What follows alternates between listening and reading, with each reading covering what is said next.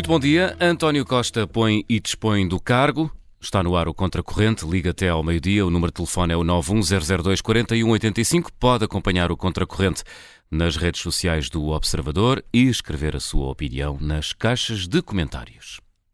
António Costa chamou no sábado os jornalistas a São Bento, à residência oficial, para fazer uma declaração que suscitou a crítica de todas as oposições, nomeadamente pela utilização desse lugar oficial para fazer o que foi visto como uma sua defesa das acusações que lhe possam estar a ser feitas. Isto depois de ter anunciado que o nome que indicou ao Presidente da República para o substituir fora o de Mário Centeno, governador do Banco de Portugal, o que já levou a Comissão de Ética a convocar para hoje uma reunião para avaliar o comportamento do governador.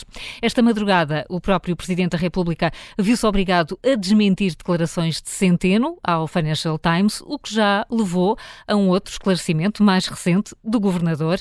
Estes são alguns dos temas deste fim de semana, em que também decorreram os interrogatórios aos arguídos detidos e em que José Luís Carneiro anunciou os termos da sua candidatura à liderança do Partido Socialista.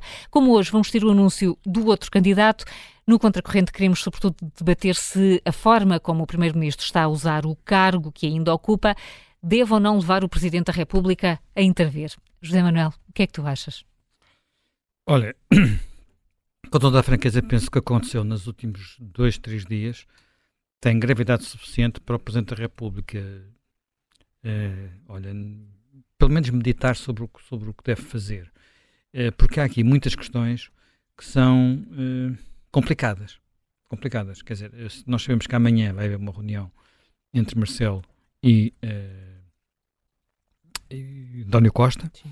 e uh, pensávamos que essa reunião teria, seria só para tratar do assunto João Galamba, mas eu acho que há mais assuntos que têm obrigatoriamente de ser tratados nessa reunião.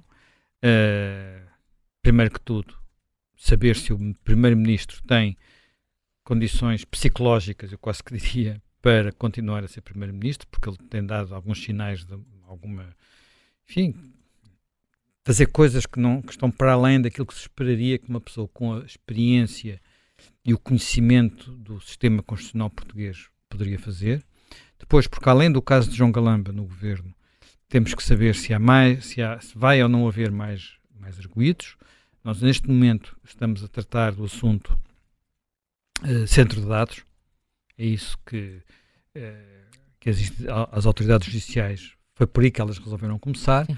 mas sabemos que há mais assuntos que estão na calha, têm a ver com o hidrogênio, têm a ver com o lítio, e por isso não sabemos se haverá outros membros do governo, falo do ministro do, do Ambiente, do atual ministro do Ambiente, do Duarte Cordeiro, que vão ou não ser constituídos arguídos.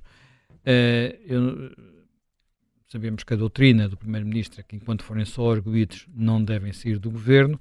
Estamos num período um bocadinho particular, um bocadinho especial, onde provavelmente isso deveria ser uh, repensado. Mas, além disso, acho que há pelo menos outro membro do governo que, que como Miguel Pinheiro hoje referiu no, no, no Bom, Mau e Vilão, sobre o qual se tem que pensar, não é? Portanto, será que o Ministro da Administração Interna tem condições para continuar ministro ao mesmo tempo que é candidato à liderança? Uh, que regras é que devem ser impostas? Porque ele vai estar ao mesmo tempo a ser ministro numa fase em que há alguns temas críticos uh, que não estão resolvidos, estão a precisar de gestão direta, que é o caso, falo, por exemplo, da substituição do CEF por um novo organismo, nem tudo está, está resolvido, como é natural que não esteja, não é? Estamos numa fase de transição, mas sabemos que há uh, questões que continuam em aberto. Uh, e até a organização das próximas eleições também é da competência bem, do Ministério da Administração Interna. Da, da organização das próximas eleições. Eu, no meio disto tudo, uh, confesso que não, nem tive tempo de investigar isso. Saber se as alterações que se tinham dito que iam fazer à lei eleitoral para não se repetir o que aconteceu nas últimas eleições, se já foram feitas ou não. Uh, penso que não, creio que não. Acham sempre que tudo pode ficar para a última e, portanto, é, é muito nosso maneira de funcionar do nosso Parlamento. Uh, como havia muito tempo, as eleições iam só ser lá só nas calendas gregas, enfim. Temos aqui várias questões que não são por questões de, de detalhe, que não são questões de pormenor. Eu não estou a sugerir nada. Acho que, apesar de tudo, José Luís Carneiro tem dado sinais de uma ponderação e de um equilíbrio que outros membros do governo não têm dado. Uh, a questão de mais delicada é sem dúvida a questão de, de João Galamba.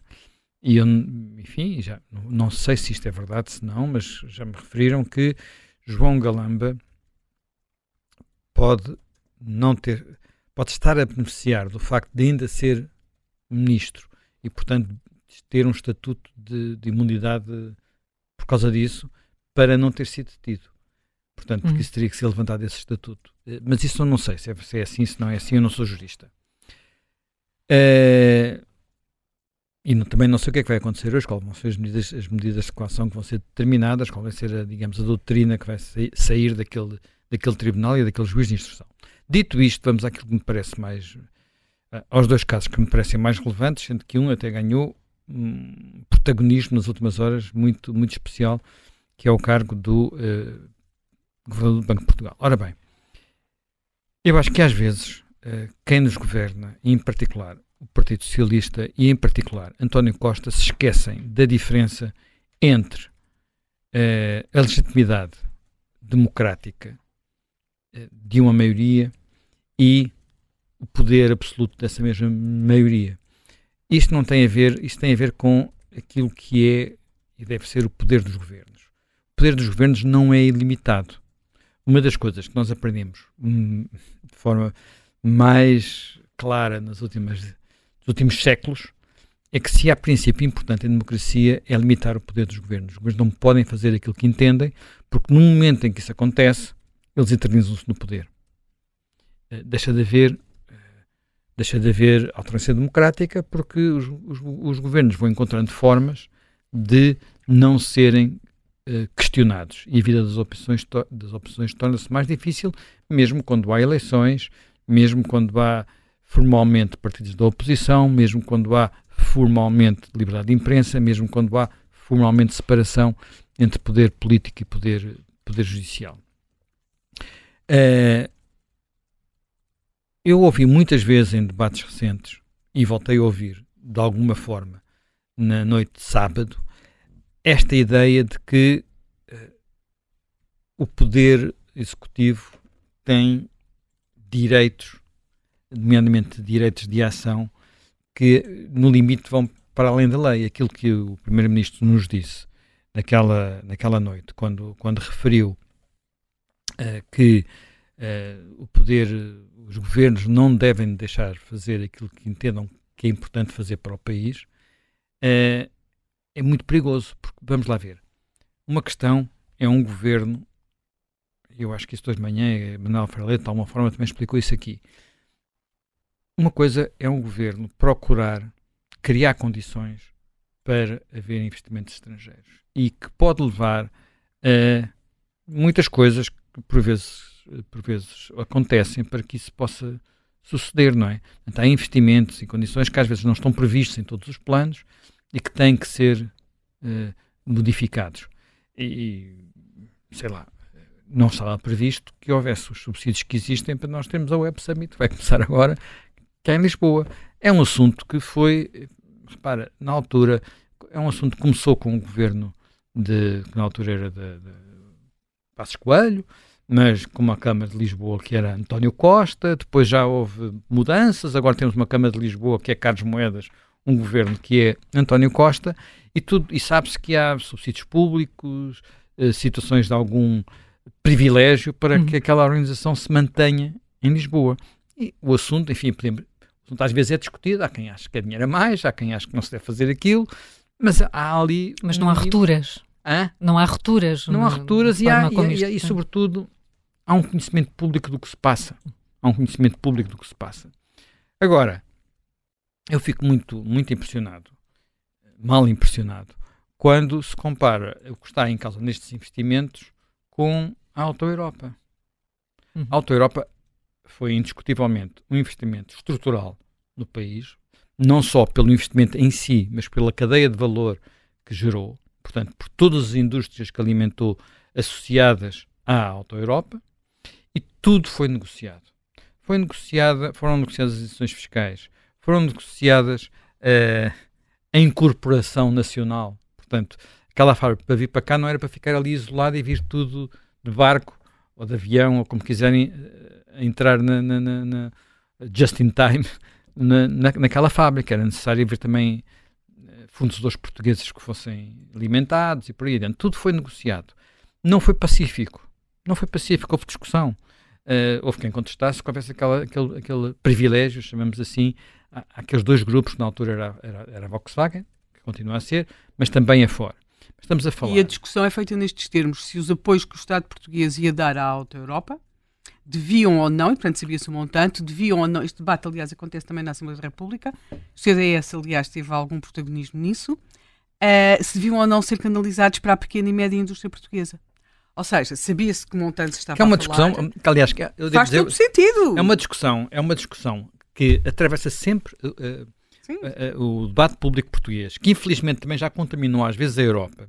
Há um, há um, há um estudo muito paixão pelas pequenas empresas. Que esta paixão pelas pequenas e médias empresas que, não, que muitas vezes não têm dimensão nem músculo para fazerem a diferença. Há um estudo feito pelo Fernando Alexandre para a Fundação Francisco Manuel dos Santos sobre como é que nós devemos aplicar os fundos para criar melhor e mais economia e mais crescimento. E uma das coisas que lá se diz é que fundos aplicados em pequenas e médias empresas geram menos valor acrescentado, menos melhor emprego, menos. Uh, não, não, é só posto, número de postos de trabalho, é também qualidade dos postos de trabalho do que fundos aplicados em grandes empresas. Mas até as regras europeias tornam difícil uh, canalizar para grandes empresas que se considera que não precisam destas coisas. Bem, dito isto, eu acho que tudo aquilo que envolveu estes três casos está a léguas desta questão. A, empresa do, a primeira empresa do lítio, que foi onde tudo começou, é uma empresa que vai supostamente fazer investimentos de centenas ou mesmo milhares de milhões de euros com capital social numas, da treta, como se costuma dizer. Como é que aquilo nasce? Porquê que, e, portanto, houve lá uma questão, porque uma cisão na empresa, uns direitos de exploração que depois foram transmitidos para outra, que nasce logo nebuloso. A, segunda, a outra empresa ligada ao lítio é uma empresa chamada Savannah, que é australiana, que tem um capital social, enfim, já mais relevante, mas que não tem. que ninguém sabe bem, também bem o que é que é. E que está. e que tem uh, passivos, está em situação económica difícil. Uh, o investimento no hidrogênio, que aparentemente foi pela. desapareceu, não sabe o é que aconteceu, não sei em que ponto é que está, nunca mais ouvi falar dele. Era um investimento que também podia, que eu já expliquei aqui, podia ter importância, é uma nova fileira, é uma maneira de. O hidrogênio pode ser importante na, na, na transição da economia do carbono para uma economia sem, sem carbono. Portanto, sem, basicamente estamos a falar de não emitir uh, eh, CO2. Agora, mais estávamos a falar de uma, de uma aposta no escuro, portanto, a, a, a, tecnologia não estava madura e, portanto, a questão é saber se Portugal podia correr riscos daquela dimensão. Quando chegamos a, esta, a, a, este investimento, estamos a falar de investidores que a maior parte dos cidadãos nem sequer conhecem.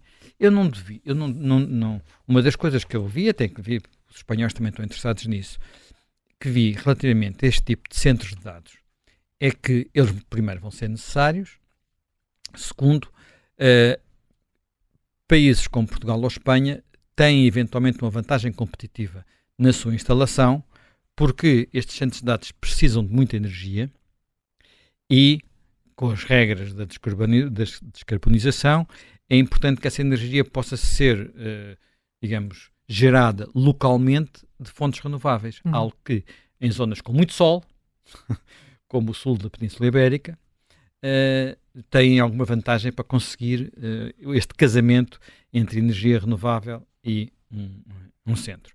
No entanto, se me dissessem assim, pá, eh, é uma Amazon que está aqui a construir uma, mais uma daquelas mega instalações para a cloud, ou é a Google, ou é. Mas quem são estas pessoas que estão ali? Quer dizer, são. É alguém que até foram gestores de algumas empresas, têm sua, seguramente as suas, as suas competências, quer aqueles dois gestores que estão agora sob, sob, sob suspeita, mas mais uma vez são os fundos são coisas que nós não temos conhecimento e de repente tudo se passa com aquela sensação de que é necessário estar sempre a torcer um bocadinho a lei para que as coisas aconteçam, sem que isso seja debatido de forma clara e transparente. E, portanto, nós não podemos ter, viver num mundo em que os políticos e os governos acham que a boa forma de governar é acrescentar complicação à vida das empresas, regulamentos, uh, leis, condiciona condicionamentos, uh, impostos, taxas, e depois no dia seguinte, porque precisam das empresas, pela porta do cavalo negociem com elas contornar algumas dessa, dessas regras. Não deve ser assim que as coisas passam, uhum. não deve ser. Deve haver a possibilidade de todos poderem apresentar condições em condições semelhantes, depois eventualmente quem tem mais quem tem mais, quem, olha, quem tem unhas toca guitarra, não é? Portanto, as empresas mais capazes obtêm os seus, os, os, seus investimentos e não há este, este jogo que nunca é claro. Isto não quer dizer que, não seja necessário negociar com, uh, com, com, o governo. A instalação de uma fábrica daquele tamanho, ou de uma instalação daquele tamanho em Sines, implicava Uh, implica, implica seguramente, eu não conheço o projeto, mas implica seguramente compromissos públicos. Por exemplo, é necessário ou não ter acessos? É necessário ou não ter linhas de alta tensão para a energia? É necessário ou não uh, ter. Olha, vamos ter ali 8 mil trabalhadores, como dizem que vamos, onde é que eles vão dormir? Onde é que eles vão morar? Quer dizer, tudo isso implica falar, falar com, com, com, com a Câmara, falar com o Governo. Não, sobre isso eu não tenho dúvidas. Agora, uma coisa é fazer isso, que é o que é normal, outra coisa é, é andar a, a, dizer que é preciso fazer saltar uma, uma, diretora, uma diretora municipal de urbanismo porque ela uh, está a causar problemas, ou que é necessário chamar um professor de Évora para, alterar, para dizer que afinal de contas não existe uma espécie num determinado sítio para fazer saltar uma proteção ambiental e por aí adiante. Portanto, isto, uma coisa é a forma normal das coisas.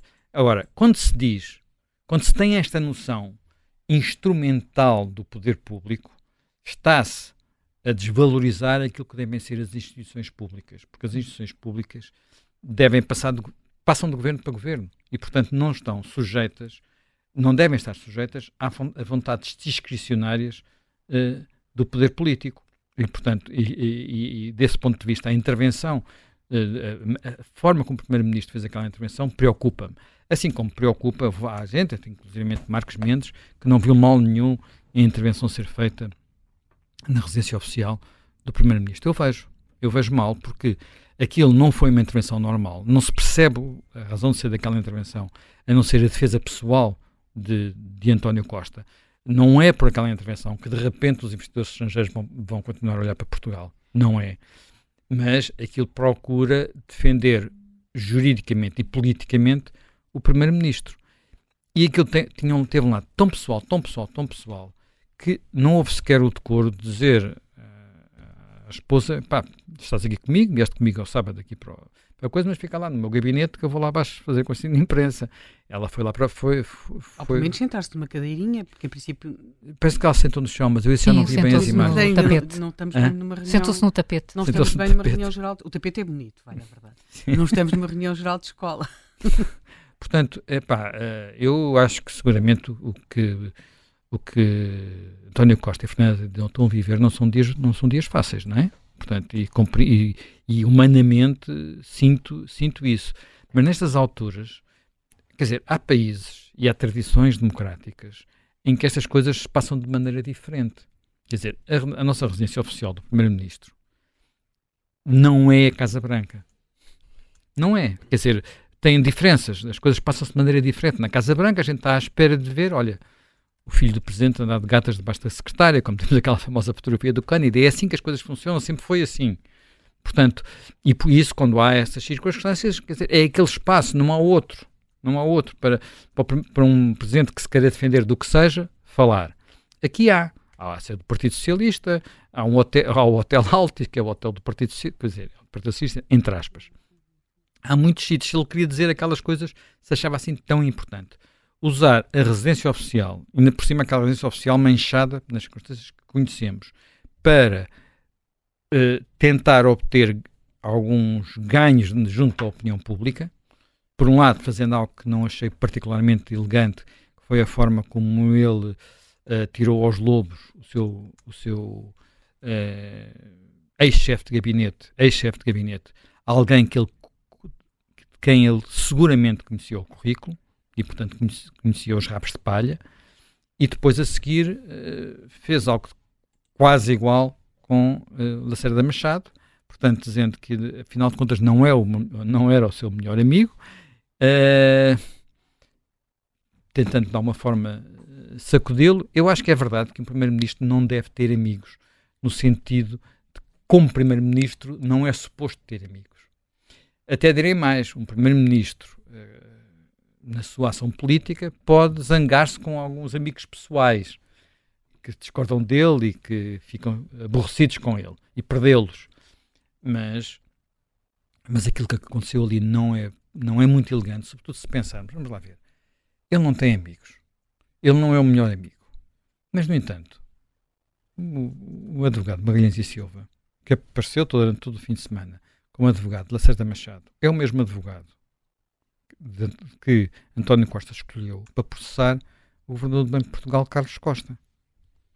E, recuando nós na história, Magalhães e Silva foi, telefonou a António Costa para pedir ajuda para escolher governantes para Macau e António Costa indicou Lacerda Machado. Portanto, vamos lá. Quer dizer, essas coisas não desaparecem de um dia para o outro, não é? Portanto, acho que tudo isso não foi, não foi, não, não foi bom e mostra que não houve respeito por aquela instituição chamada, para todos os efeitos, residência oficial do Primeiro-Ministro e não houve respeito por aquilo que é, que, são, que é a missão do Governo.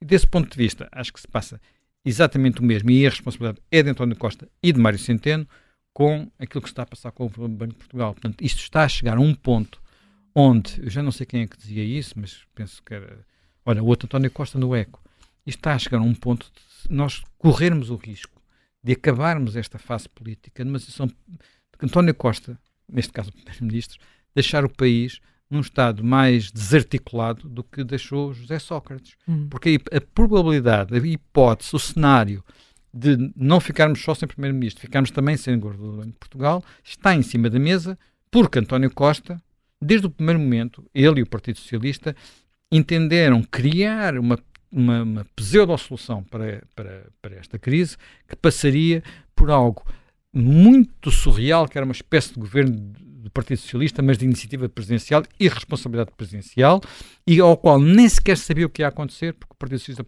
vai ter outro, outro, outro líder e não sei o que é que se pretendia, se, se pretendia neste uma espécie de golpe palaciano determinar quem era o futuro líder, porque teria que ser o primeiro-ministro, se estava-se à espera que daqui para uns meses houvesse substituição do primeiro-ministro, tudo isto uma atrapalhada sem fim.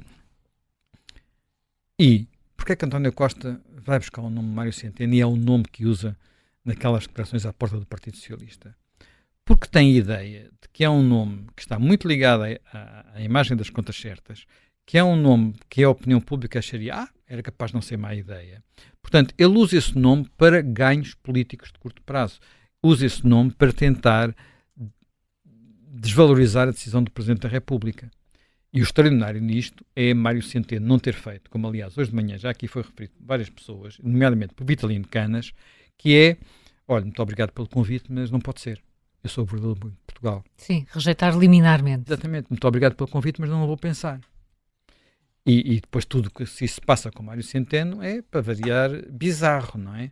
Vai, sem dizer, uh, não de, faz declarações a nenhum órgão de informação português, escolhe fazer declarações ao Financial Times. Nessas declarações diz, texto preto no branco, recebeu um convite do Presidente da República, aliás, vem em primeiro lugar, e do Primeiro-Ministro. A frase é por esta ordem e agora emite um comunicado uh, em que não se atreve a desmentir o Financial Times, porque isto é um bocadinho complicado.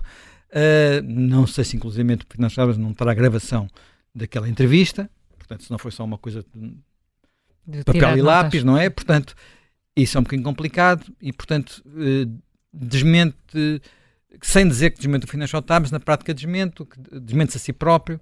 Portanto, enfim, o que é que eu posso dizer sobre isso? Primeiro, que Mário Centeno nunca devia ter sido governador do Banco de Portugal. Aí o Presidente da República tem responsabilidade, tem responsabilidade. Uh, nunca devia ser possível sair do governo para o governo do Banco de Portugal. Isso, uh, eu defendi isso na altura, houve mais gente que, que, defendeu, talvez menos do que eu esperava que houvesse pessoas a defender isso. Isso tem a ver com, mais ou menos, com o problema das instituições. Aquilo que faz um país e uma economia forte não é governos fortes ou primeiros-ministros fortes, são, são instituições fortes. A, inúmeros estudos académicos, estudos académicos sobre isso, livros publicados, que eu posso recomendar alguns, se quiserem lê-los. Helena Garrito já falou imenso dessas coisas em alguns artigos dela aqui no Observador, precisamente quando houve problemas com o Banco de Portugal, por exemplo, ou com outros reguladores. Portanto, uh, mas atenção, a, a, maneira de pensar do, do, do Partido Socialista e do Primeiro-Ministro é que essa independência é uma anormalidade. Portanto, hum. porque eles acham, acreditam que democracia é a votação e depois há comando e controle por parte de quem é eleito. Portanto, e que isso é que permite a responsabilização total das pessoas eleitas. E isto são visões diferentes do que é a democracia, do que deve ser uma democracia.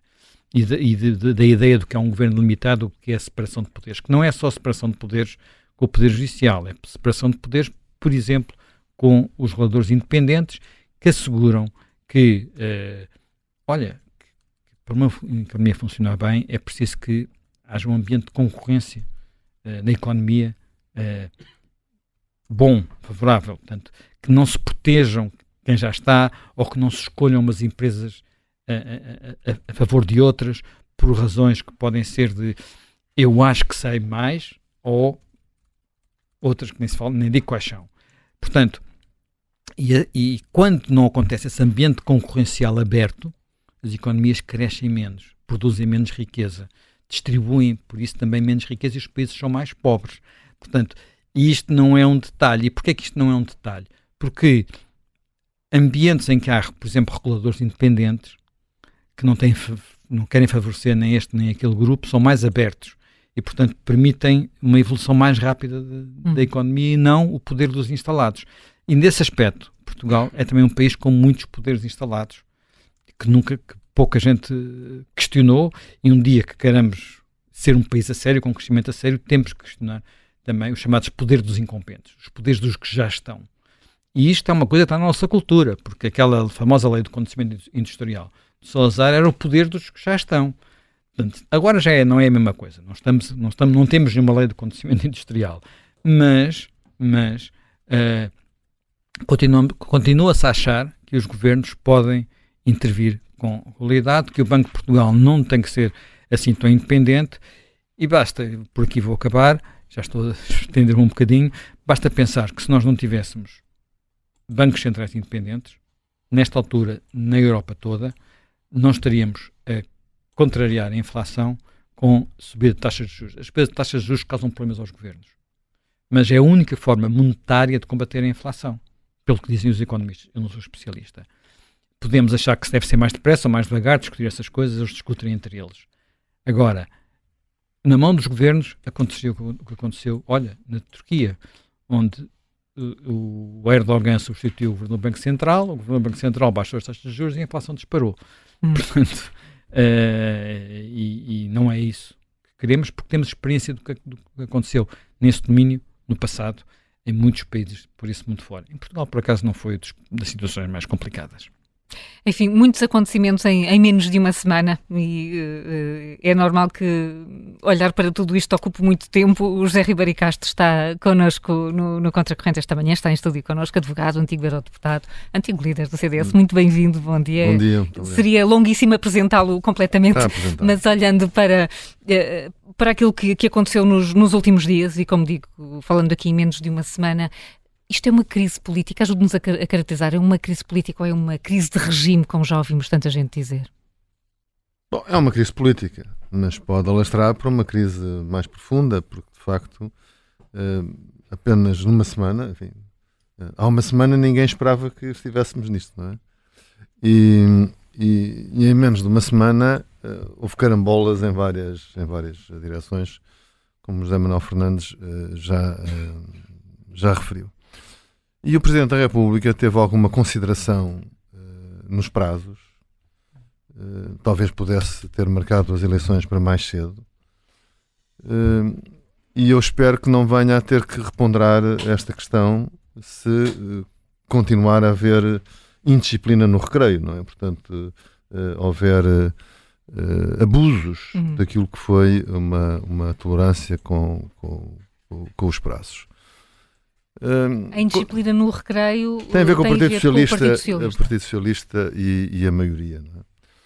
Portanto, um governo de gestão nós ainda não estamos legalmente no quadro de um regime de um governo de gestão, porque ainda não foi publicado nenhum decreto, não é? Mas há os chamados Gentleman's Agreement. Sim, mas enfim, não, não é a primeira vez que isso acontece, não é? Portanto, há, uma, há um acordo e, e os prazos são acordados eh, em função das conveniências gerais do país e, portanto, neste caso, eh, é não só a necessidade do Partido Socialista recompor a sua liderança, eh, o que, por exemplo, quando foi do Guterres foi mais curto. No caso do Guterres, era Presidente da República um, um elemento, enfim, um antigo dirigente do Partido Socialista, Jorge Sampaio. Guterres demite-se em meados de dezembro. Ferro Rodrigues é eleito em, em, logo em janeiro e as eleições depois são em meados de março aplicando agora, seria meados de fevereiro, é? uma vez que a crise estamos, estamos em meados de, de novembro.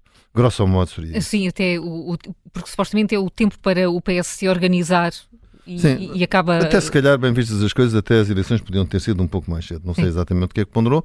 O facto é que o Partido Socialista tinha a sua liderança recomposta uhum. e o CDS também. O CDS também teve uma crise de liderança nessa altura, porque Paulo Portas teve um mau resultado nas eleições autárquicas Uh, foi, esteve, aliás, para se demitir, historicamente, só não se demitiu porque o Terres se, se demitiu, mas foi atacado internamente, portanto, por Manuel Monteiro, que se candidatou, e o Congresso do CDS foi também nessa altura. Portanto, houve dois congressos do PS e do, do CDS em 20 de janeiro. Portanto, em 20 de janeiro, os partidos tinham as, as lideranças uh, recompostas. Uh, aqui, nesta altura, interfere também a questão da aprovação do orçamento, que condiciona também uh, a conveniência de manter formalmente o governo em funções, porque senão caducaria a proposta do orçamento e isso não seria possível. E sabemos que houve muitas vozes no país e um consenso geral, um consenso alargado, hum. geral não podemos dizer, uh, de que era conveniente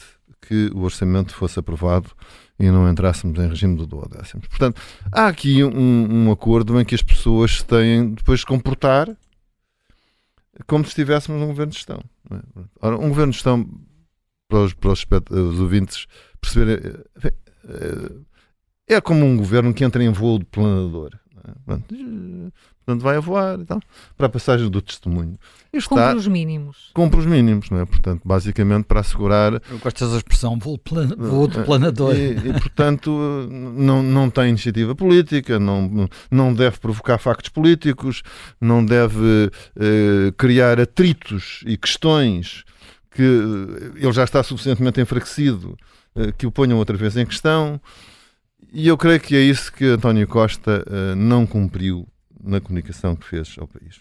Enfim, podemos enfim, compreender no plano humano, enfim, porque é uma última vez, mas tem mesmo que ser a última vez, e o melhor é que essa vez não tivesse acontecido. Ah, bom. Eh, e portanto, eu creio que o Presidente da República tem que se certificar disso, porque senão isto não vai funcionar. Não, é? não vai funcionar um governo em voo planador que afinal tem o piloto ao volante para, para encetar novos voos. Isso, o, onde, isso é que viu, onde é que viu o, Primeiro-Ministro aí a, a, extravasar esse acordo de cavalheiros? Bom, pelo desde, local, pelo desde local escolhido uma, para a comunicação? Eh, eh, digamos, o, o, cenário e o conteúdo da comunicação. Uh, obviamente que o Dr. António Costa, em, na matéria do processo, pode, em qualquer altura, e, e, e pode dever, não é? Uh, pode em qualquer altura que se sinta atingido uh, em atos que cometeu ou uh, dúvidas sobre isso, esclarecer essas dúvidas. É? Tem várias formas de o fazer, enfim, numa, numa, numa, outra circunstância que não seja a comunicação ao país às 20 horas de um sábado. De um sábado do Primeiro-Ministro de Portugal. Uh, isso está suspenso. Essa, essa roupagem do, do, do primeiro-ministro de Portugal que faz comunicações ao país, isso está suspenso. Tem que se entender que está suspenso. Sim. Não pode fazer. Eh, mesmo que seja então para salvaguardar a imagem para... de Portugal. Sim. Bom, mas não, é, não, é, não foi manifestamente isso. É? Uhum. Quer dizer, se fosse isso, as pessoas tinham percebido isso. Mas basta ver as reações que isso, que isso gerou, uh, digamos, na bolha política. E a bolha política nesta altura, a que está em funções. É? A bolha política entrou plenamente em funções, porque partimos para eleições. Para todos os efeitos, o país foi posto na rota de eleições. Uh, e esse é um, um, bem precioso a proteger, a igualdade das partes e das armas uh, para a decisão democrática que os portugueses tomarem em 10 de março, ou se for necessário mais cedo. É? Se as coisas correram muito mal e fosse possível antecipar, eventualmente mais cedo. Mas parece-lhe que o, que o Presidente da República tem margem para poder eh, reconsiderar a data das, das eleições antecipadas? Não sei, não sei. Hum. Não sei exatamente quais foram os termos do acordo, mas eu desejaria que isso, que isso não tivesse que acontecer. Mas, mas para isso não acontecer é necessário que todos os envolvidos e o Partido Socialista é um, um principal envolvido, um, respeitem um, aquilo que tenham sido os termos dessa, dessa convenção. Uhum.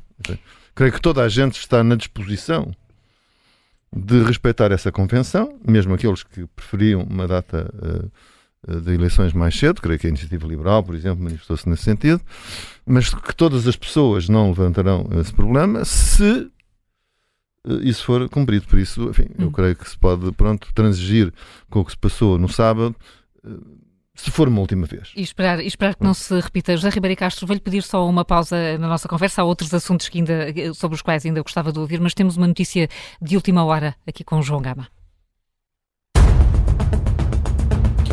Precisamente a reação da Iniciativa Liberal nos passos perdidos da Assembleia da República. Rui Rocha pede a demissão de Mário Centeno e quer que Marcelo Rebelo de Sousa antecipe as eleições legislativas. O líder dos liberais fala em episódios sobre episódios e em declarações irresponsáveis por parte do governador do Banco de Portugal, Rui Rocha, acredita que Mário Centeno não tem condições para continuar à frente do Banco de Portugal. E num segundo ponto, acredita que, que o calendário para as eleições é demasiado extenso, diz que não podemos continuar numa situação de lamaçal, pior que o Titanic, e por isso a Iniciativa Liberal propõe eleições o mais cedo possível para o mês de fevereiro.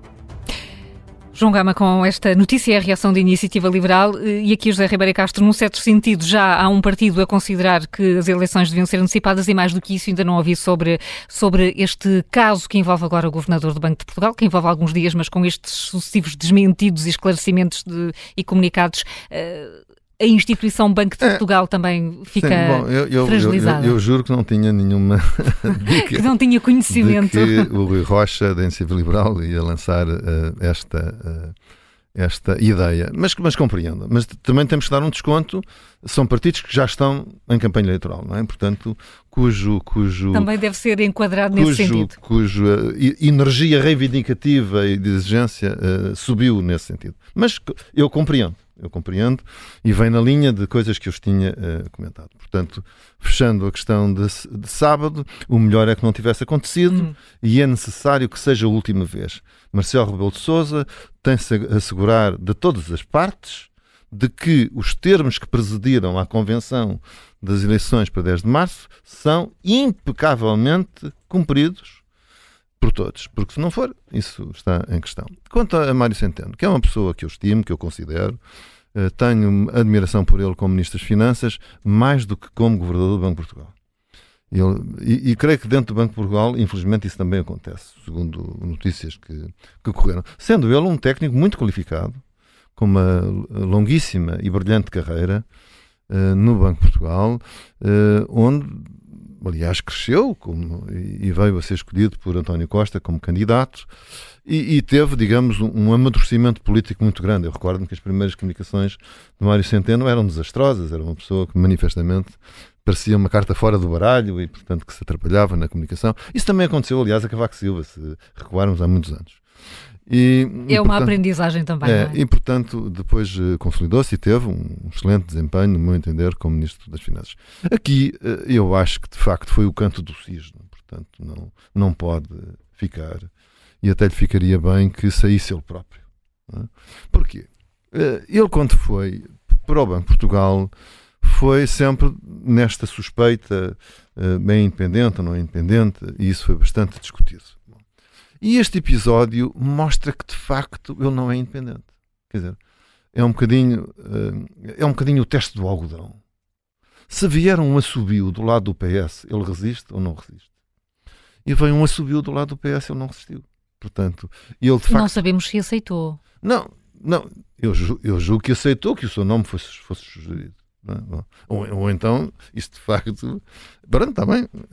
Não, estou aqui não. a reportar-me agora as declarações uh, no Financial Times em que disse que não teve tempo de considerar, mas considerou. Não, mas considerou que o seu nome fosse Sim. indicado. Quer dizer, se o Presidente da República, nós sabemos o que é isto, se o Presidente da República tivesse aceito que ele fosse o Primeiro-Ministro do Partido Socialista, indicado para não dissolver a Assembleia da República, é esse o ele tinha aceitado.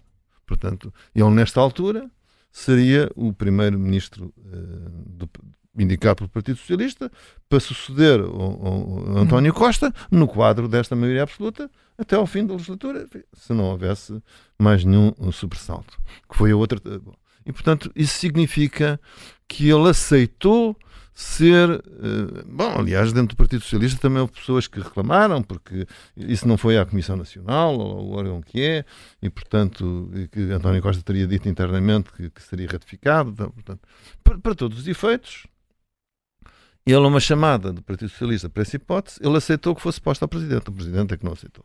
E foi para, para, para, para eleições. Ora, isso uh, questiona suficientemente a independência do governador do Banco de Portugal, que é sensível a subios de chamada do primeiro-ministro do governo que integrou e do Partido Socialista. Então, isso foram assobios sobre outra coisa qualquer? É a pergunta que as, as pessoas podem fazer-se. Eu direi, ah, responderia que não. Sim, senhor, e eu não tenho dúvidas sobre isso. Mas um Banco de Portugal tem que ter uma independência à prova de bala. À prova de bala. E deixa de ter. E uma com... pessoa que veio, como aliás muitos outros, muitos outros, não, não é o, o primeiro que, que, que tem uma carreira política associada, enfim, aliás, às vezes até ao contrário, não é? Que foi Uh, mas, portanto, foi em Carlos Costa, sabia-se que era uma pessoa próxima do PSD, como antes Vitor Constância era uma pessoa do Partido Socialista, foi aliás líder do Partido Socialista, mas pessoas que têm uma, uma, uma, um envolvimento partidário que não é crime têm que ser 120% eh, blindados a chamadas. E, portanto, aquilo que ele devia ter feito nesta, nesta ocasião muito obrigado, sou governador do Banco de Portugal, tenho responsabilidades perante o BCE e perante o Banco de Portugal, e a falar. É diferente do que se passou em Itália, né? que aí seria ao contrário. Seria ao contrário, seria, por exemplo, havia uma crise uh, gravíssima no país e era o Presidente da República que iria chamar uh, o, o, o Governador do Banco de Portugal para resolver um problema sério que, que tinha que levar em conta que haveria uma maioria parlamentar do Partido Socialista e, portanto, uh, mas seria uma chamada do Presidente da República para uh, evitar uma, uma decisão de ir para eleições que, que seria, enfim, num quadro qualquer dramático e não seria conveniente. Aqui não, aqui hum. foi para uh, servir um, um interesse do Partido Socialista e, portanto, ele de facto comprometeu eh, se calhar inutilmente, mas comprometeu uh, o seu crédito de independência. E essa é a questão, mais nada. Helena Matos, uh, perante este, este momento político, que papel pode ter o Presidente da República? Eu, não, eu, francamente não sei, até porque o próprio Presidente da República, eu volto a repeti-lo, ele mesmo também está numa situação de fragilidade por causa das gêmeas que tiveram acesso àquele tratamento em Santa Maria. Agora, para lá disto, eu percebo aqui temos o caso Centeno, isto é quase estamos a ver alguém uh, a contradizer-se em, em, em, público um, e a tentar arranjar uma justificação. Uh, eu, para mim, o mais complicado da comunicação de António Costa ao país né, às oito da noite de sábado uh, prende-se com o Ministério Público. Eu sei que nós temos com uma crise com o governador do Banco de Portugal, que está desautorizado, mas eu recordo as palavras com que António Costa terminou a sua comunicação. Ele diz: os futuros governos têm de ter liberdade de ação política para prosseguir estratégia legítima, desde logo a que vier a ser sufragada a 10 de março. Fim de citação. Depois, nas respostas aos jornalistas, o ainda Primeiro-Ministro, apela, mas apela diretamente aos funcionários da administração pública e diz estou a citar, não tenham medo de decidir. Refere uma outra questão que é a paralisia da decisão e a paralisia do medo, que ele acha que pode estar eh, instalado na administração pública. Objetivamente, sem nunca ser dito, o elefante no meio da sala é o Ministério Público. E um, eu creio que uh, para António Costa é claro que está a ser vítima de uma cabala. Portanto, que há factos que notoriamente o envergonham, o caso de, dos envelopes de Vitor Scária, mas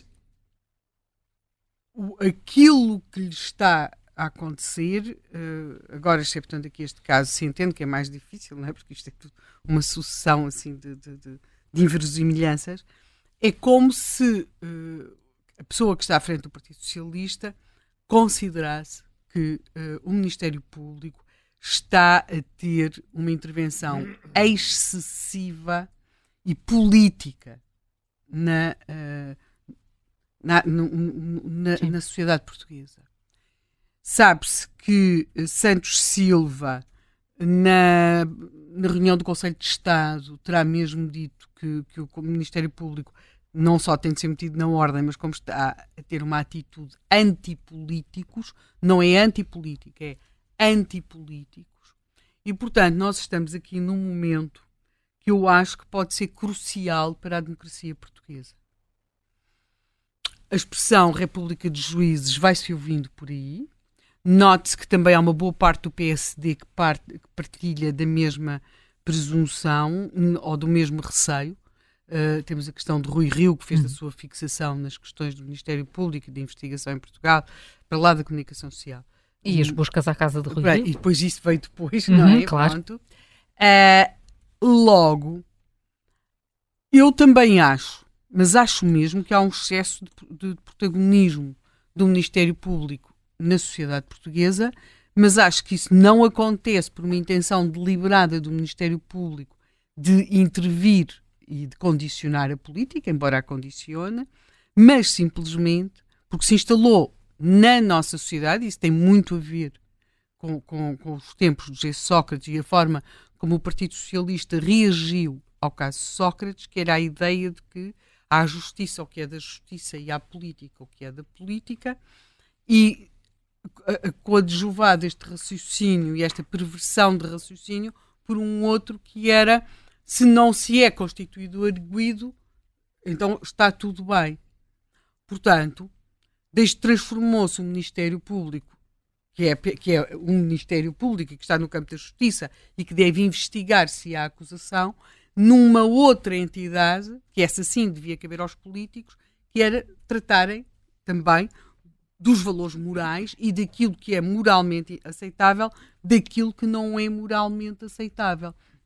Por exemplo, e por isso é que exigem comissões de ética, não é? É porque nem tudo pode ficar para o Ministério Público. Mas o que aconteceu muitas vezes com os políticos em Portugal é que foram deixando para o Ministério Público aquilo que devia ser da sua competência e da sua esfera. Porque se eles não ocupam essa esfera e esse espaço, o Ministério Público um dia está lá. E é isso que nos tem estado a acontecer. Este peso excessivo do Ministério Público na vida, na, na, sociedade portuguesa e na vida política portuguesa, eu creio que vai ser um dos grandes desafios que vamos ter pela frente. E é talvez o desafio mais importante que nós temos nessa data que está ali mesmo à nossa frente, são os 50 anos do 25 de Abril. Uh, creio que, que neste momento estão criadas as condições para se questionar a autonomia do Ministério Público, chegou, penso eu que nos anos 80, assim, mesmo a ser expressa em termos de lei. Uh, houve uma parte do Partido Socialista que nunca simpatizou muito com esta questão da autonomia do Ministério Público. O PSD tinha mais um, uma preponderância, até porque o Sá Carneiro era advogado, havia, havia à direita uma preponderância muito grande.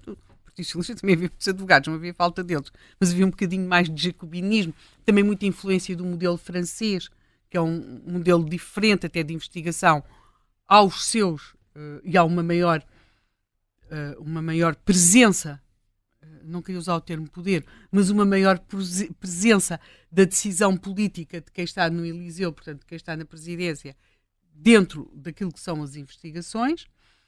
E esse modelo francês que traz suas, tem os seus defeitos, também traz suas, as suas virtudes, mas que era um modelo que, que, que, parecia mais adequado a uma parte do Partido Socialista, não foi o que vingou, porque também houve dentro do Partido Socialista quem não estivesse tanto uh, tão entusiasmado com esse modelo, mas não sei eh, se não será apenas uma questão de um receio da minha parte, mas eu vejo como provável que nós tenhamos de discutir as questões do Ministério Público. Não sei se vai já acontecer durante esta campanha eleitoral, acho que tudo depende muito do que vamos ter pela frente. Vai depender mais da liderança socialista, Helena, será?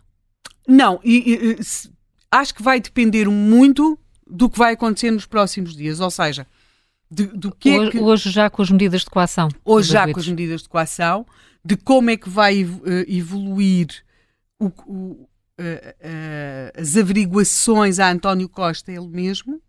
Eu não estou a falar de investigações, estou a falar de averiguações, porque hum, temos, temos de avançar com muito cuidado nesta matéria. É? A defesa do Primeiro-Ministro está muito construída na base que o Ministério Público errou, de que tudo isto é uma cabala, e temos aqui um problema e que é eu acho sempre que uma das coisas mais perversas que aconteceu na sociedade portuguesa foi o caso Sócrates. E foi também porque uh, eu ouvi isto de um, de um turista de Uber. Que... Então, mas se o homem não roubou, o outro roubava, não é? O outro roubava. Mas ele, ele, não, ele não roubou. Ele não. Uh, e as pessoas perguntam, mas acha que ele tirou? Não, acho que não.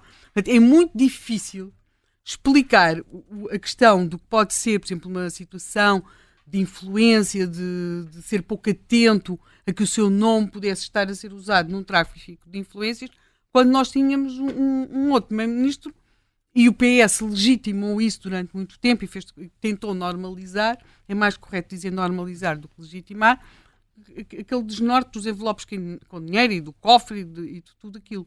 Portanto, quando não se. Uh, e isso, eu acho que agora, até em termos de opinião pública, vai ser mais difícil de explicar. Portanto, eu creio que para lá destas coisas rocambolescas, como Mário Centeno, Presidente da República, António Costa, que são complicadas do ponto de vista político, e é certamente muito grave vermos um governador do Banco de Portugal envolvido nesta situação quase novelesca, isto é, há, há aqui lados grotescos que são profundamente constrangedores, isto tem danos para a imagem do país, tudo isso, mas em termos do regime ele mesmo, eu creio que é mais uh, crucial a questão do Ministério Público, como é que o Ministério Público vai sair disto, até porque, uh, como dizia o José Manuel Fernandes, felizmente nós uh, temos os bancos centrais, mas há a questão europeia, não é? E, portanto, o Banco Central Europeu, neste momento, por exemplo, não permite que exista uma tão, um tão grande intervencionismo político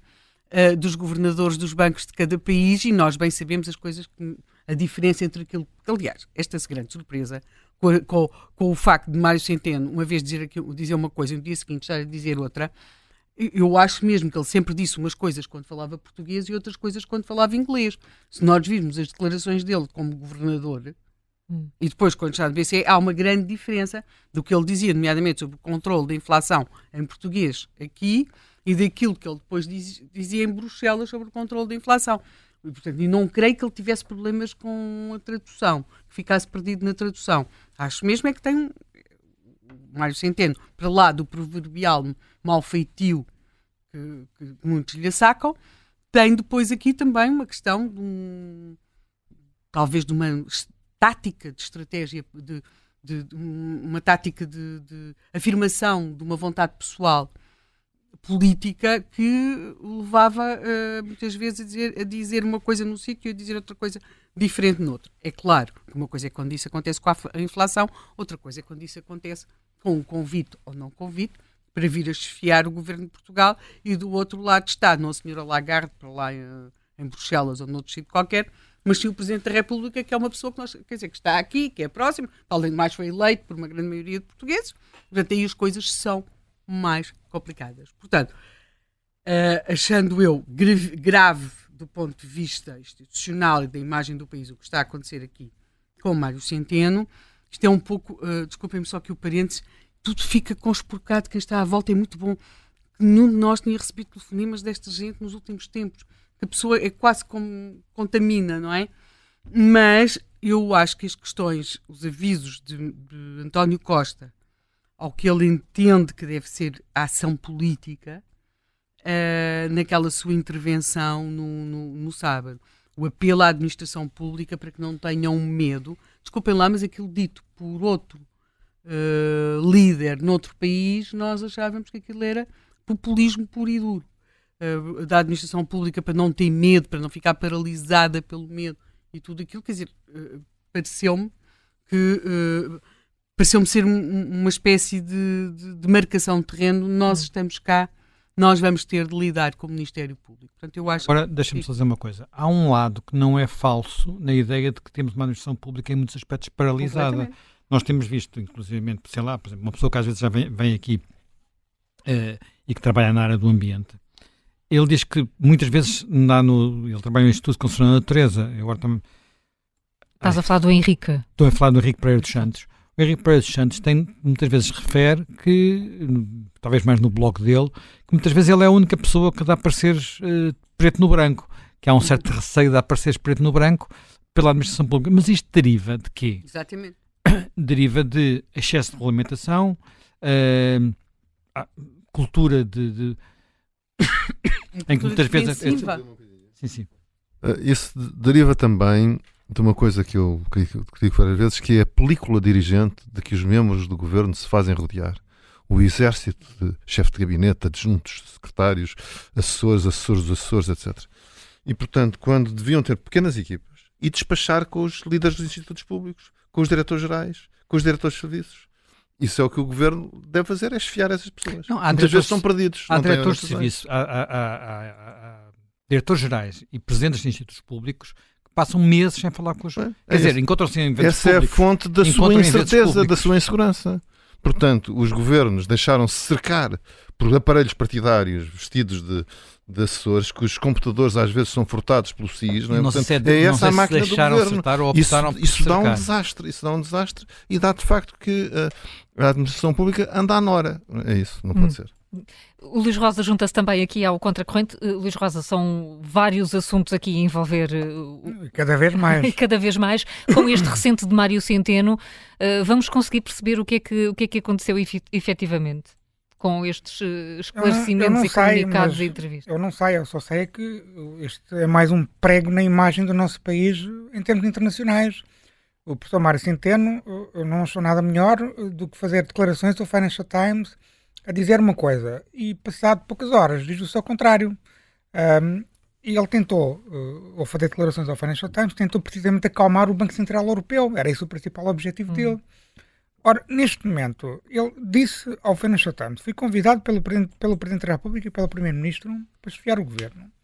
Hoje diz, é inequívoco, o Sr. Presidente da República não me convidou para chefiar o Governo, então quer dizer que ele mentiu ao Financial Times. Mentiu. E, portanto, eu acho que a Comissão de Ética do Banco Central Europeu, neste momento, tem mais matéria para analisar.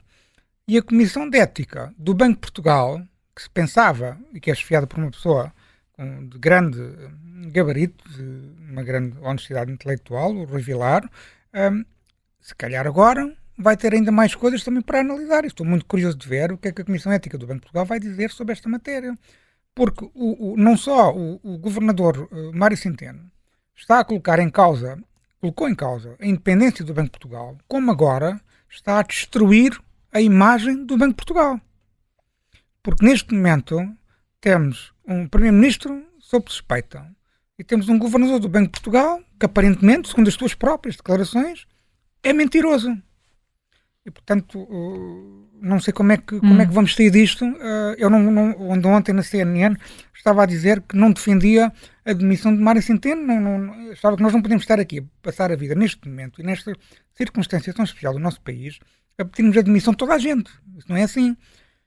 Mas eu confesso que não sei como é que Mário Centeno vai sair disto, porque o Banco Central Europeu é muito rigoroso. Aliás, aquele comunicado do Banco Central Europeu não foi por acaso e não é normal o Banco Central Europeu passar aquelas mensagens. Uhum. Ao dizer que não faz comentários, mas ao dizer que há um código de conduta com a linha de independência.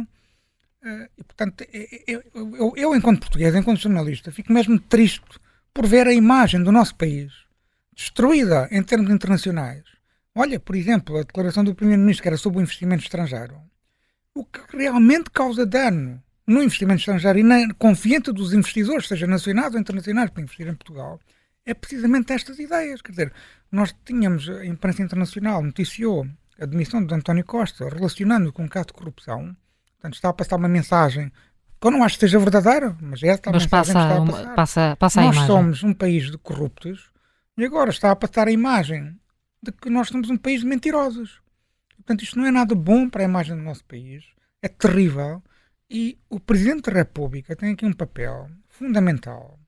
Ele não anulou a agenda, não tem aparecido em público. Finalmente há algum recado, faz muito bem. Mas nós estamos aqui numa esquizofrenia constitucional em que o Governo, o Primeiro-Ministro demitiu-se. Mas o Governo continua em funções, na plenitude das suas competências. Só vamos ter dissolução da Assembleia da República daqui a um mês. Temos o Banco de Portugal com a imagem em, em, no chão o Presidente da República tem que fazer alguma coisa. E, e, e Luís, eh, aqui no, no, calendário antecipável, vamos ter daqui a poucas horas, às três da tarde, o anúncio das medidas de coação dos, das cinco pessoas que estão, dos cinco arguidos que estão detidos. Isso pode ser também um, uh, um outro choque no sistema, digamos assim, se os dois pedidos de prisão preventiva que o Ministério Público pediu forem aceitos pelo juiz? Eu diria que, em, em primeiro lugar, é a justiça a agir é a justiça a fazer o seu trabalho.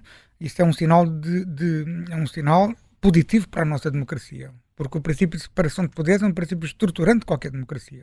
E a justiça deve fazer o seu trabalho de forma independente no caso dos tribunais e de forma autónoma no caso do Ministério Público. Portanto, é uma decisão muito importante, não há dúvida nenhuma, porque se o juiz de instrução criminal validar os indícios que o Ministério Público apresentou no primeiro interrogatório de arguidos, se validar, e quando eu digo validar é ou decretar a prisão preventiva de Vitor Scária e Lacerda Machado, ou mesmo a obrigação de permanência na habitação, a prisão domiciliária, o, juiz está, na prática, a validar esses indícios. Está a dizer que aqueles indícios têm solidez.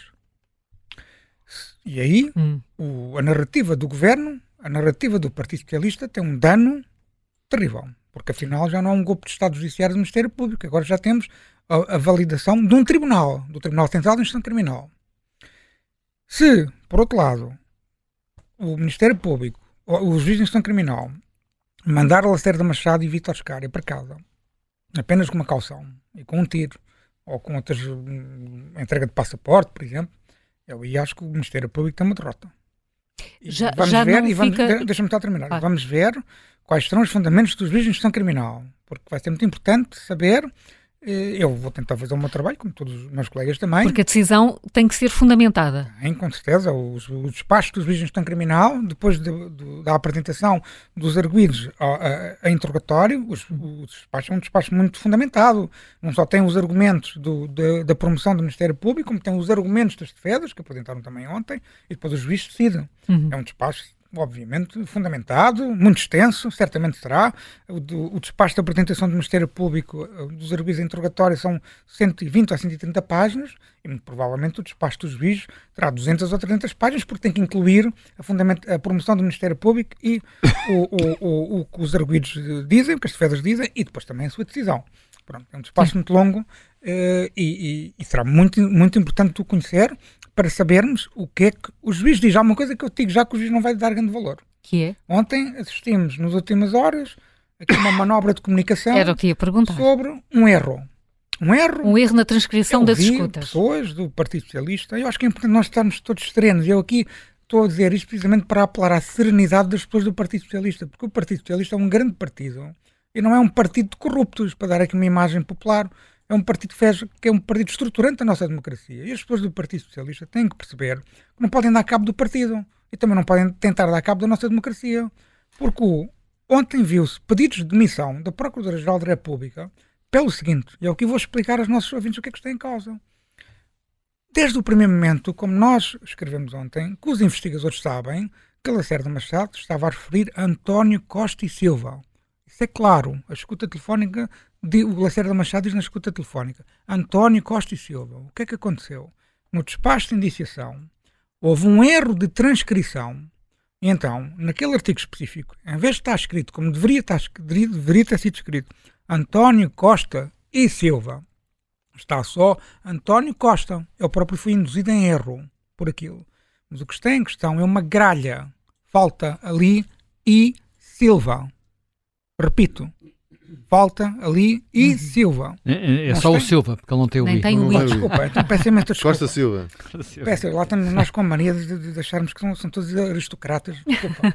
Uh, tens razão. Silva, falta o Silva, pronto. Uh, e não está em causa, enfatizo bem este ponto, não está em causa, por exemplo, uma coisa que seria gravíssima, a manipulação de uma escuta telefónica, por exemplo. Isso seria gravíssimo, poderia colocar em causa toda a prova. Não está em causa também, por exemplo, que eu saiba, os, os, prazos que existem formais na lei para a apresentação das escutas telefónicas e que poderiam pôr em causa a legalidade daquelas escutas telefónicas à luz do Código de Processo Penal. Também não está em causa isso. Está em causa uma gralha só e apenas. E depois enfatizo aqui mais três pontos muito rápidos.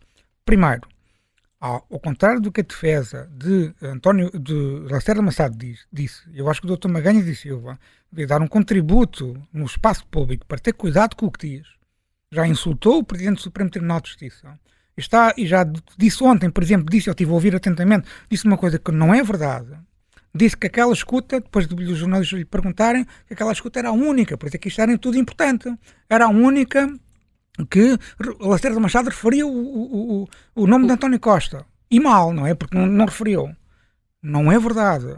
Isso não é verdade. No despacho de indiciação está outros, outra, outro artigo que nós ontem evidenciamos, em que Lacerda Machado diz que vai falar com o Primeiro-Ministro, vai falar com António. Ele, quando se referia a, a António Costa, referia-se como António, ou então como Primeiro-Ministro. Portanto, isso não é verdade como o Dr. Magalhães da Silva disse. Enfatizo também que, e nós também dissemos isso ontem, há uma suspeita, há uma indiciação, que o Dr. Magalhães da Silva também diz que não, mas que está escrito no despacho de indiciação isso, há uma indiciação de Lacerda Machado exercer uma influência direta e regular sobre o Primeiro-Ministro António Costa.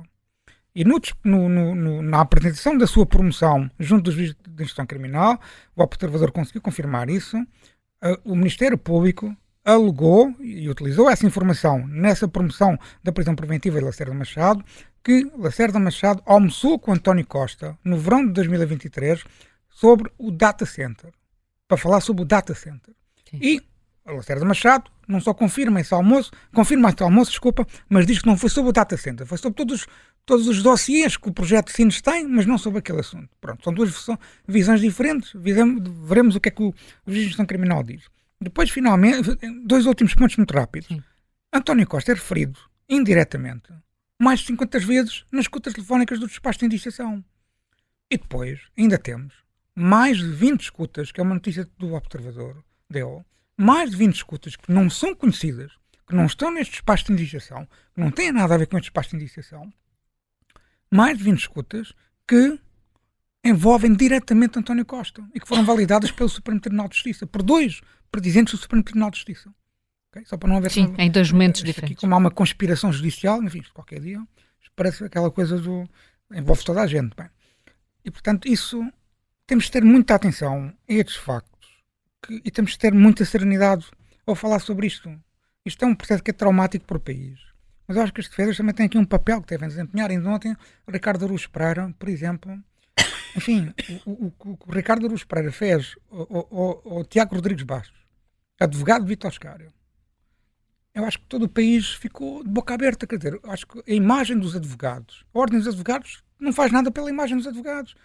Os advogados não podem dizer tudo o que querem. Quer dizer, isto não é assim. Estamos num espaço público, têm que ter cuidado com o que dizem. É óbvio que aquele dinheiro, é óbvio que aquele dinheiro vivo nunca poderia ser sido depositado num banco português. Nunca. Porque o, o, o banco português, como o Ricardo Aruz Pereira, fez muito bem, fez muita pedagogia. Sim. Tem muito mais, alcança muitíssimo mais gente do que eu e, portanto, fez muito bem fazer essa pedagogia. O, aquele dinheiro o Vitor Escara chegasse ao banco com 75 ou 78 mil euros em notas, olha, quero pedir este dinheiro. E perguntavam assim, olha, venha cá, temos aqui uns papelinhos para lhe fazer perguntas. De onde é que vem o dinheiro? Ai, do meu trabalho em Angola. Onde é que está o contrato desse, contra desse trabalho? uh, quem é que lhe deu o dinheiro? Um, e iam-lhe perguntar todos um par de botas. E depois chegariam à seguinte conclusão: mesmo que aceitassem o depósito do dinheiro, eles, o banco comunicaria ao, banco, ao Ministério Público.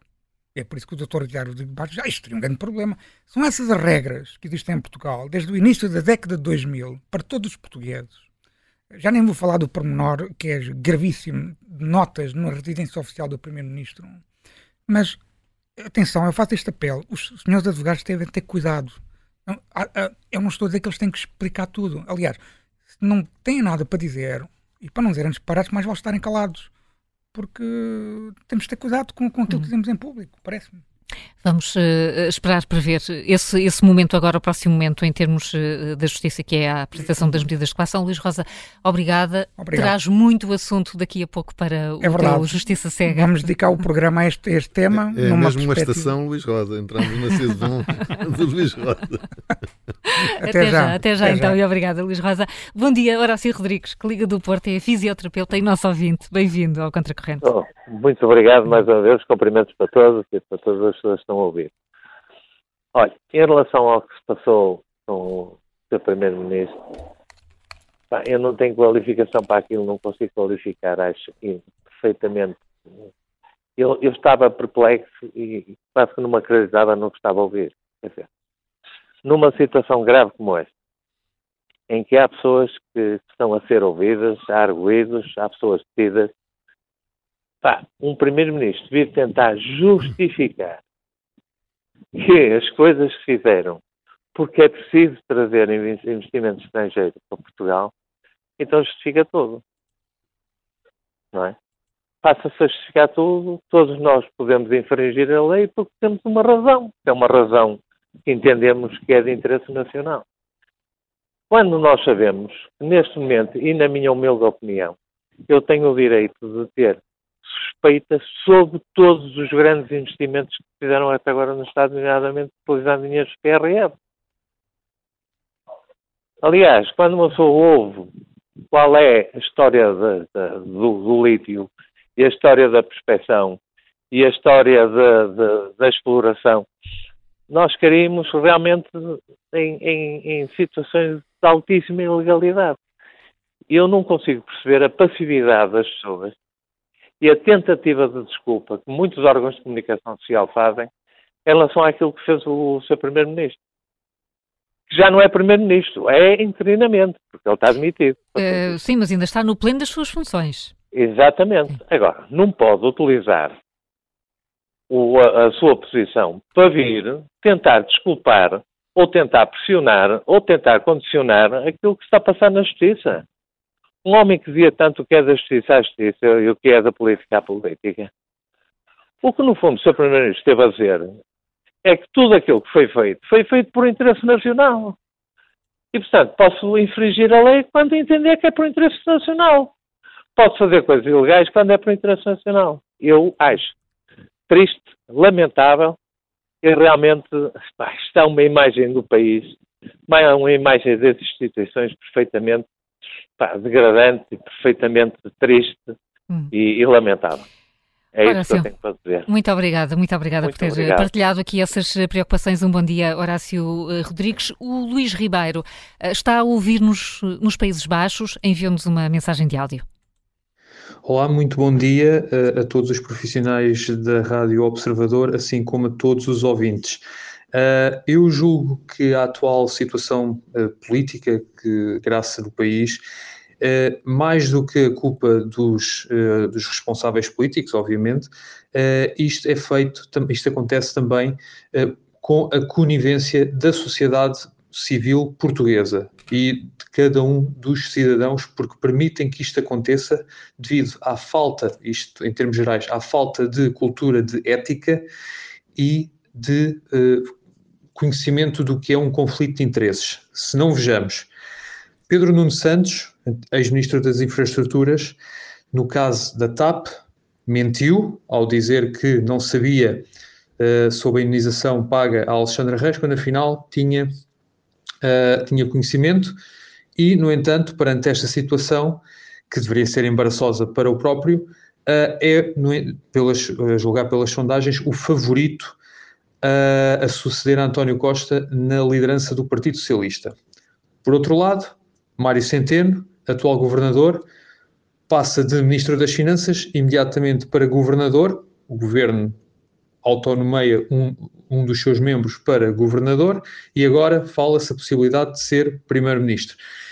Não há aqui um período de nojo de algum tempo, dado que pode existir aqui um claro conflito de interesses e põe em causa a independência de uma instituição que deveria ser, acima de tudo, independente, que é o Banco de Portugal. E, portanto, isto, além de ser um conflito de interesses, descredibiliza a instituição em si. Além disso, e agora neste momento é extremamente importante, e eu não vejo isto veiculado, uh, pelo menos de uma forma constante na comunicação social, António Costa vai manter-se como Primeiro-Ministro por mais quatro meses, e isto abre a porta a que uh, possam ser tomadas decisões, ou mais decisões, dolosas para o interesse público por parte deste governo.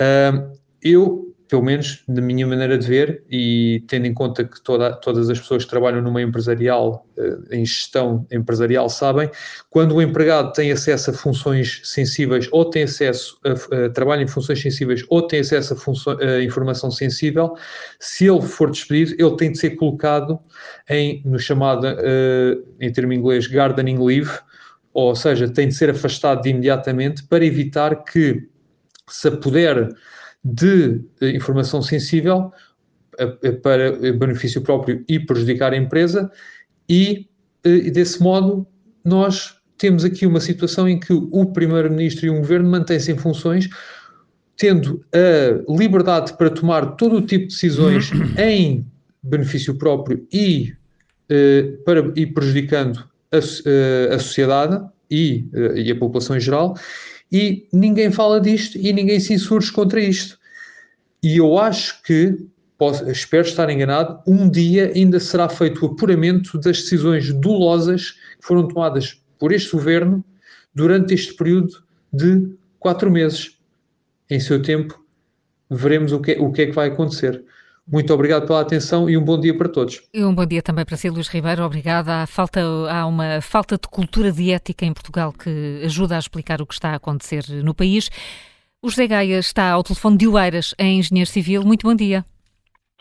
Bom dia. Uh, é exatamente isso que se passa. O problema grave deste país é a falta de cultura de ética e também a falta de uma cultura de, uh, desculpe a expressão, de formação aritmética ou de matemática.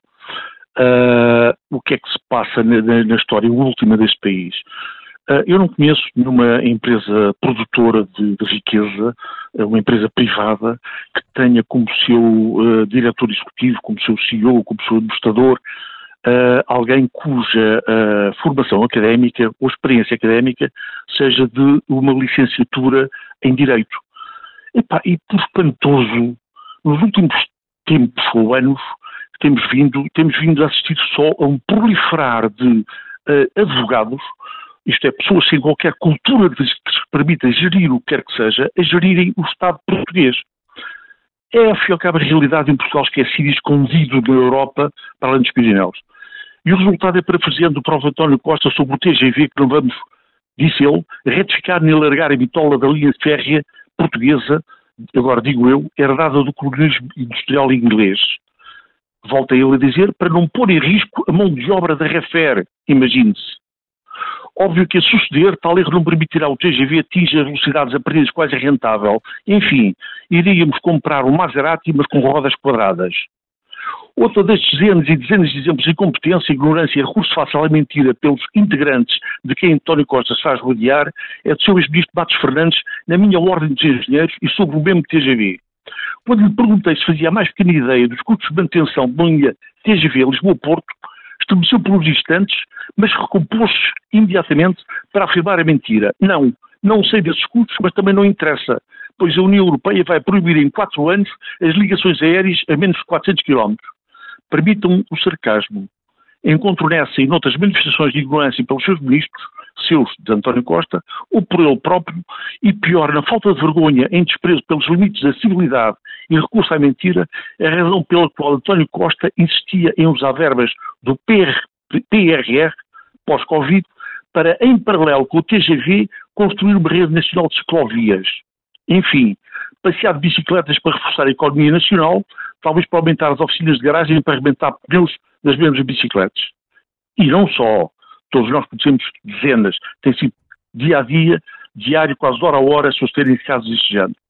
40 milhões de euros desse mesmo PRR seriam entregues ainda há poucos meses ao empresário português para pagar a reconstrução, remodelação de um seu navio para cruzeiros. Ao babreta e euforia desta absoluta falta de vergonha, para além de António Costa e do Sr. Galamba, não faltou, como habitualmente, outro licenciado em Direito e, portanto, ignorante em Gestão. O próprio Presidente da República, Sr. Marcelo Rebelo Sousa, o mesmo que ainda há pouquíssimos anos abraçava e elogiava uma hoje foragida à justiça angolana, Isabel dos Santos, como bem-vinda em contributo à economia de Portugal. Então, e já há muitos anos antes, Isabel dos Santos era uma das maiores fortunas do continente africano, graças ao abuso, roubo e corrupção mundialmente reconhecidas por parte de seu pai, veja-se a revista Forbes de então, então ditador da República Angolana. Em 20 de junho de 2017, um incêndio de Pedrógão, em que morreram carbonizadas mais de 60 pessoas, esteve pelo ministro escolhida e mantida por António Costa no antes, durante e após, a afirmação aos microfones públicos que a população portuguesa tinha que se habituar e ser resiliente a estas catástrofes. Acrescento, não, não naturais, mas de incompetência, pois as mesmas catástrofes e vítimas iriam continuar a verificar-se. António Costa recusou-se a admitir essa fulana, que quatro meses depois, na noite de véspera de ela mesma dar por terminado o seu Ministério de Funções, ainda teve tempo de, à pressa, contratar mais uma empresa de três helicópteros ligeiros para pouco mais de 400 litros de água cada, para fingir que apagava os incêndios como outros, com garrafinhas de água luz, certamente. A pergunta que se me vou, deste... pedir mesmo para concluir, peço-lhe desculpa pela falta de tempo. Sim, senhor, Sim. ok. Uh, sobre o ciclo de influências, a pergunta que se me põe desde 2017 sobre este governo do Partido Socialista, que Carlos César, reconhecido deputista nos Açores, infectou com ignorantes e competentes sem vergonha em instrumentalizar os diferentes serviços de Estado e autarquias, a pergunta é o que é que rodeia António Costa? Um ciclo de influências ou aquele livro de historinhas, Alibaba e os seus 40 ladrões? Ou como já ouvi este fim de semana de castanhas assadas, alguém do setor agropecuário, e enquanto descascava sua castanha, a propósito da absoluta falta de vergonha continuada, abusiva e acentuadamente exibida por António Costa e seu círculo, não denominar como qualquer inocente círculo, mas como um revil de suinicultura. Faço notar que neste fim de semana de agosto, o autor dessa comparação não foi um alcoólico. Não citou qualquer bebida de água a pé ou bebida mais ou menos espirituosa. Estava só a descascar castanhas. Porque falta de vergonha é igual a falta de higiene moral. Termino lembrando que de uma forma, ou aliás de qualquer forma, todos fomos culpados por nunca ter sido posto ponto final às sucessivas atuações intoleráveis de António Costa desde hum. aquele junho de 2017 que lembrei há pouco. E, e falou e deu Obrigado. aqui muitos exemplos do balanço muito negativo que faz deste governo. Muito obrigada, eh, José Gaia. Um bom dia eh, para si também. João Miguel, e as opiniões eh, que estão a circular nas nossas caixas de comentários e redes? Olha, Carlos, Carlos Chaves escreve que não só Centeno, Mário Centeno deveria demitir-se, bem como todo o governo deveria ser demitido imediatamente. O orçamento socialista, escreve este ouvinte, deve ser enterrado e as novas eleições devem ser remarcadas para início de janeiro de 2024. Pedro Moura Garcia escreve que o Presidente da República vai ter de convocar eleições mais cedo. Portugal já não aguenta mais este descalabro. Silvana Correia confessa-se triste e envergonhada enquanto portuguesa, nem sequer pela imagem que este governo dá no estrangeiro, mas pela miséria e degradação moral e falta de caráter destes governos. Vai no mesmo sentido a intervenção de Lugero Mendes. É preciso que a ética volte à política. É preciso que as pessoas sérias e sensatas, que as há no Partido Socialista, reconhece este ouvinte, e também no PSD, se cheguem à frente, se oponham à cultura do partidarismo instalada em Portugal. Só assim, escreve este ouvinte, será possível resgatar a confiança nos políticos e na política. Há muito desânimo nestas intervenções, José Ribeiro e Castro, e era sobre isso que eu gostava de ouvir agora, que estamos mesmo no, quase a chegar ao fim deste contracorrente. Como é que se reabilita o ânimo, as instituições, bastarão eleições? Isto chega-nos para, para que, no fundo, se volte a acreditar no país e nas instituições? Bom, as eleições são indispensáveis.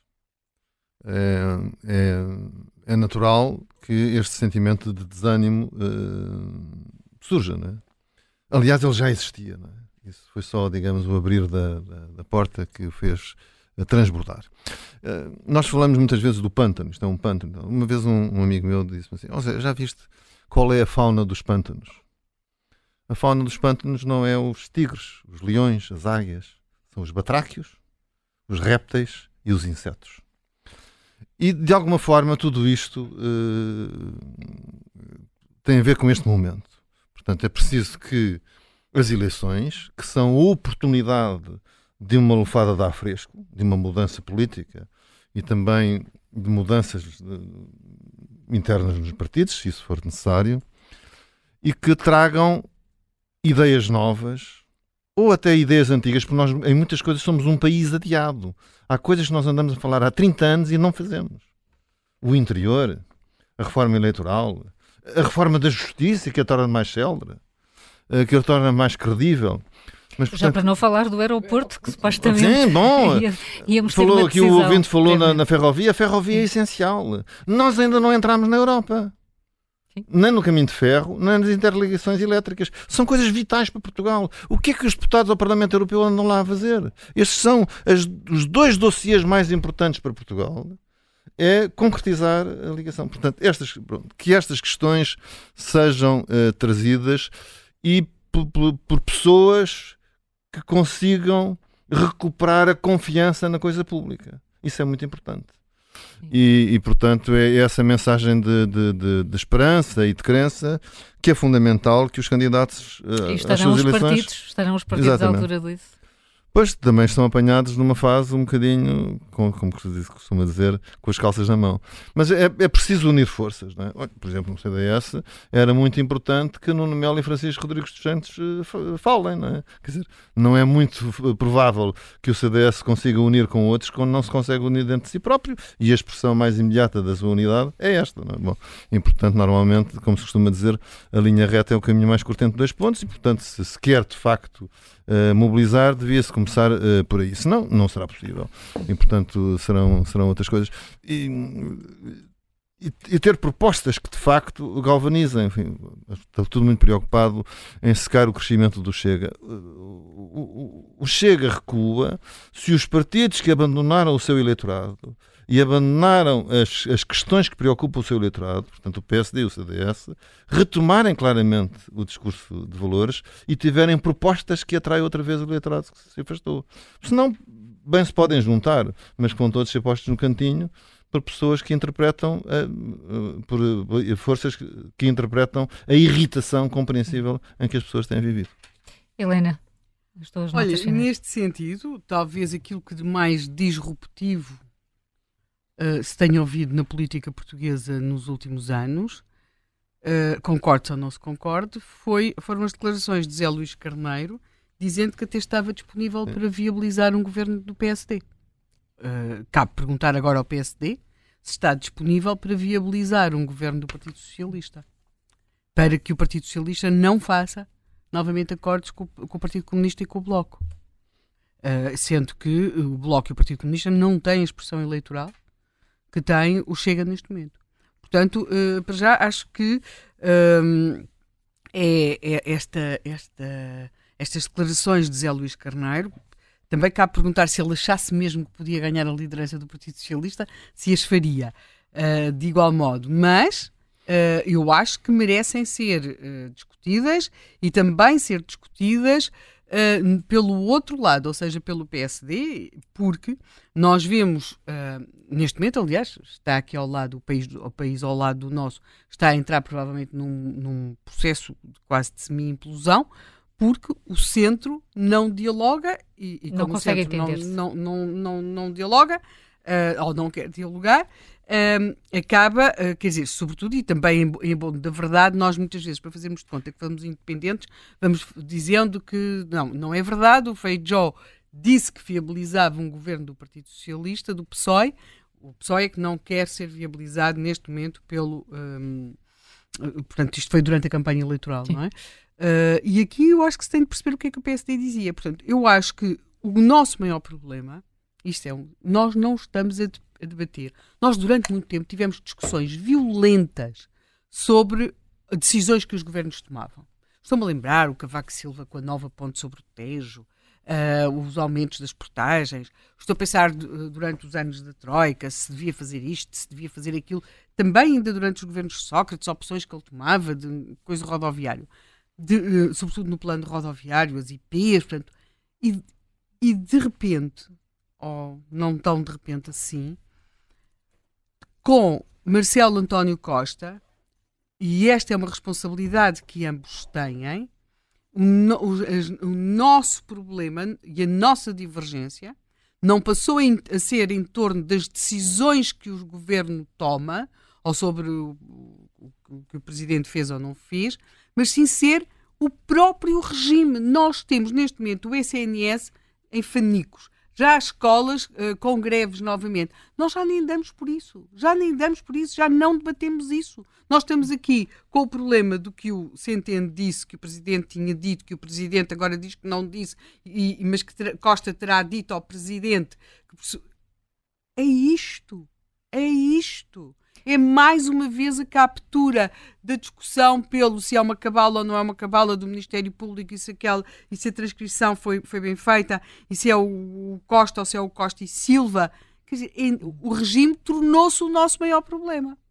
E isso, a mim, parece-me ser um sinal de degradação evidente quando nós devíamos estar aqui a discutir claramente o SNS, a escola, as diferentes propostas para, da escola pública, as diferentes propostas para tudo isso, uh, coisas mais notícias, como por exemplo que o setor do calçado que até tínhamos, uh, parece que terá a levar um trambolhão nas exportações, tudo isso não, não é nada disso. Nós, nós estamos aqui a discutir uh, o regime ele mesmo, porque os protagonistas do regime não conseguiram estar à altura dos cargos para os quais, e com isto me calo, se candidataram. Esta gente candidatou-se, não foi obrigada a ir para lá. E, portanto, uh, eles não estão à altura daquilo para que se candidataram e tornaram o regime no maior dos nossos problemas, o que é péssimo, porque o regime até é bom, porque é uma democracia, mas eles estão a prestar um péssimo serviço ao país e ao regime. Olha, eu, eu, voltando um pouco à questão que tu colocaste, se isto se regenera facilmente, nós temos de ter esperança, apesar de os sinais muitas vezes não serem, não, não, não serem os melhores. Uh, Porquê é que eu digo que os sinais não são os melhores? Este fim de semana uh, há um texto que circulou muito nas redes, não sei se tu recebeste, eu recebi de, de várias fontes, que era o texto que António, António Barreto publicou no, no editor no Público e que é um texto de alguém que está ligado à fundação da nossa democracia, foi um, teve um papel muito importante e que está é quase um texto um desesperado, portanto, de alguém que e, portanto, e alguém que inclusive é da área política, ou melhor, cresceu na área política, agora já as coisas já são mais difusas, na área política do Partido Socialista, portanto, foi ministro do Partido Socialista, depois teve teve noutro, no, portanto, esteve ligado à fundação da AD, por exemplo, com os, com os como é que se chamava? Renovadores. Reformadores. Reformadores, reformadores. Uh... Foi muito importante para a primeira vitória da AD. Pronto. E, e, e, eu às vezes pensava assim, quer dizer, se nós pensarmos nesse momento, uh, o, o Ribeiro Castro esteve lá e, portanto, sabe bem, uh, no momento em que Sá Carneiro cria a AD e consegue fazer, devolver, fazer duas coisas muito importantes, que é, primeiro, muito rapidamente demonstrar que em Portugal o governo não tinha que ser um exclusivo da metade à esquerda do, de, da sociedade, porque parecia que era, portanto que havia uma espécie de uh, da minuta de, de, do resto, e portanto que havia, havia a possibilidade de haver um governo da, da, da metade direita que não ia pôr em causa a democracia, pelo contrário, ia consagrar a democracia. Isso, uh, quem viveu esses tempos sabe que isso não estava assegurado antes desse governo. Mas, por outro lado, não fez só isso, também trouxe ambição, trazia um, trazia um projeto. Uh, houve outros momentos importantes, alternâncias democráticas importantes em Portugal também, quer dizer, o cavaquismo não foi para sempre, o cavaquismo foi muito importante, mas depois não foi para sempre.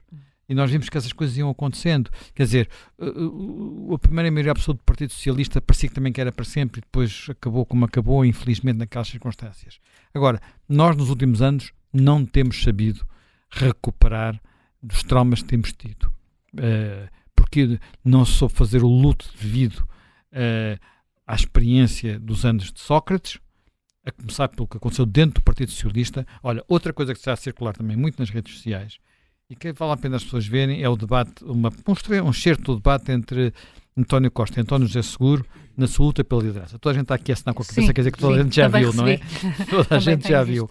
Quando ele recorda que uh, o PS nos negócios estava próximo de António Costa e não dele. Eu acho que eh, tudo temos que tentar desta vez fazer isso, não, eu não, mas eu não sei se vamos conseguir. Porquê que eu digo isto? Porque eu fiquei. Uh, estranhei que este fim de semana a pior das reações à crise política tivesse sido a do principal partido da oposição. não tem ninguém no Parlamento capaz de ir ali onde foram todos na noite de sábado reagir, que teve que estar à espera que falasse uh, o, o, o, líder num comício que até era de Carlos Moedas, uh, e depois as coisas fossem. Agora voltámos a ter quem é o primeiro partido a reagir? A Iniciativa Liberal. Quem é que à esquerda, apesar de tudo, como, tem como tido foi mais. Na semana passada, sim, sim. Como foi a semana passada? Como foi a semana passada? Quem é que desta vez. Quem é que à esquerda, apesar de tudo, está a dizer coisas mais sensatas? Eu uh, ia falar em crise de regime com alguém que está muito desiludido, que é o Rui que é Rui Tavares. Rui Tavares.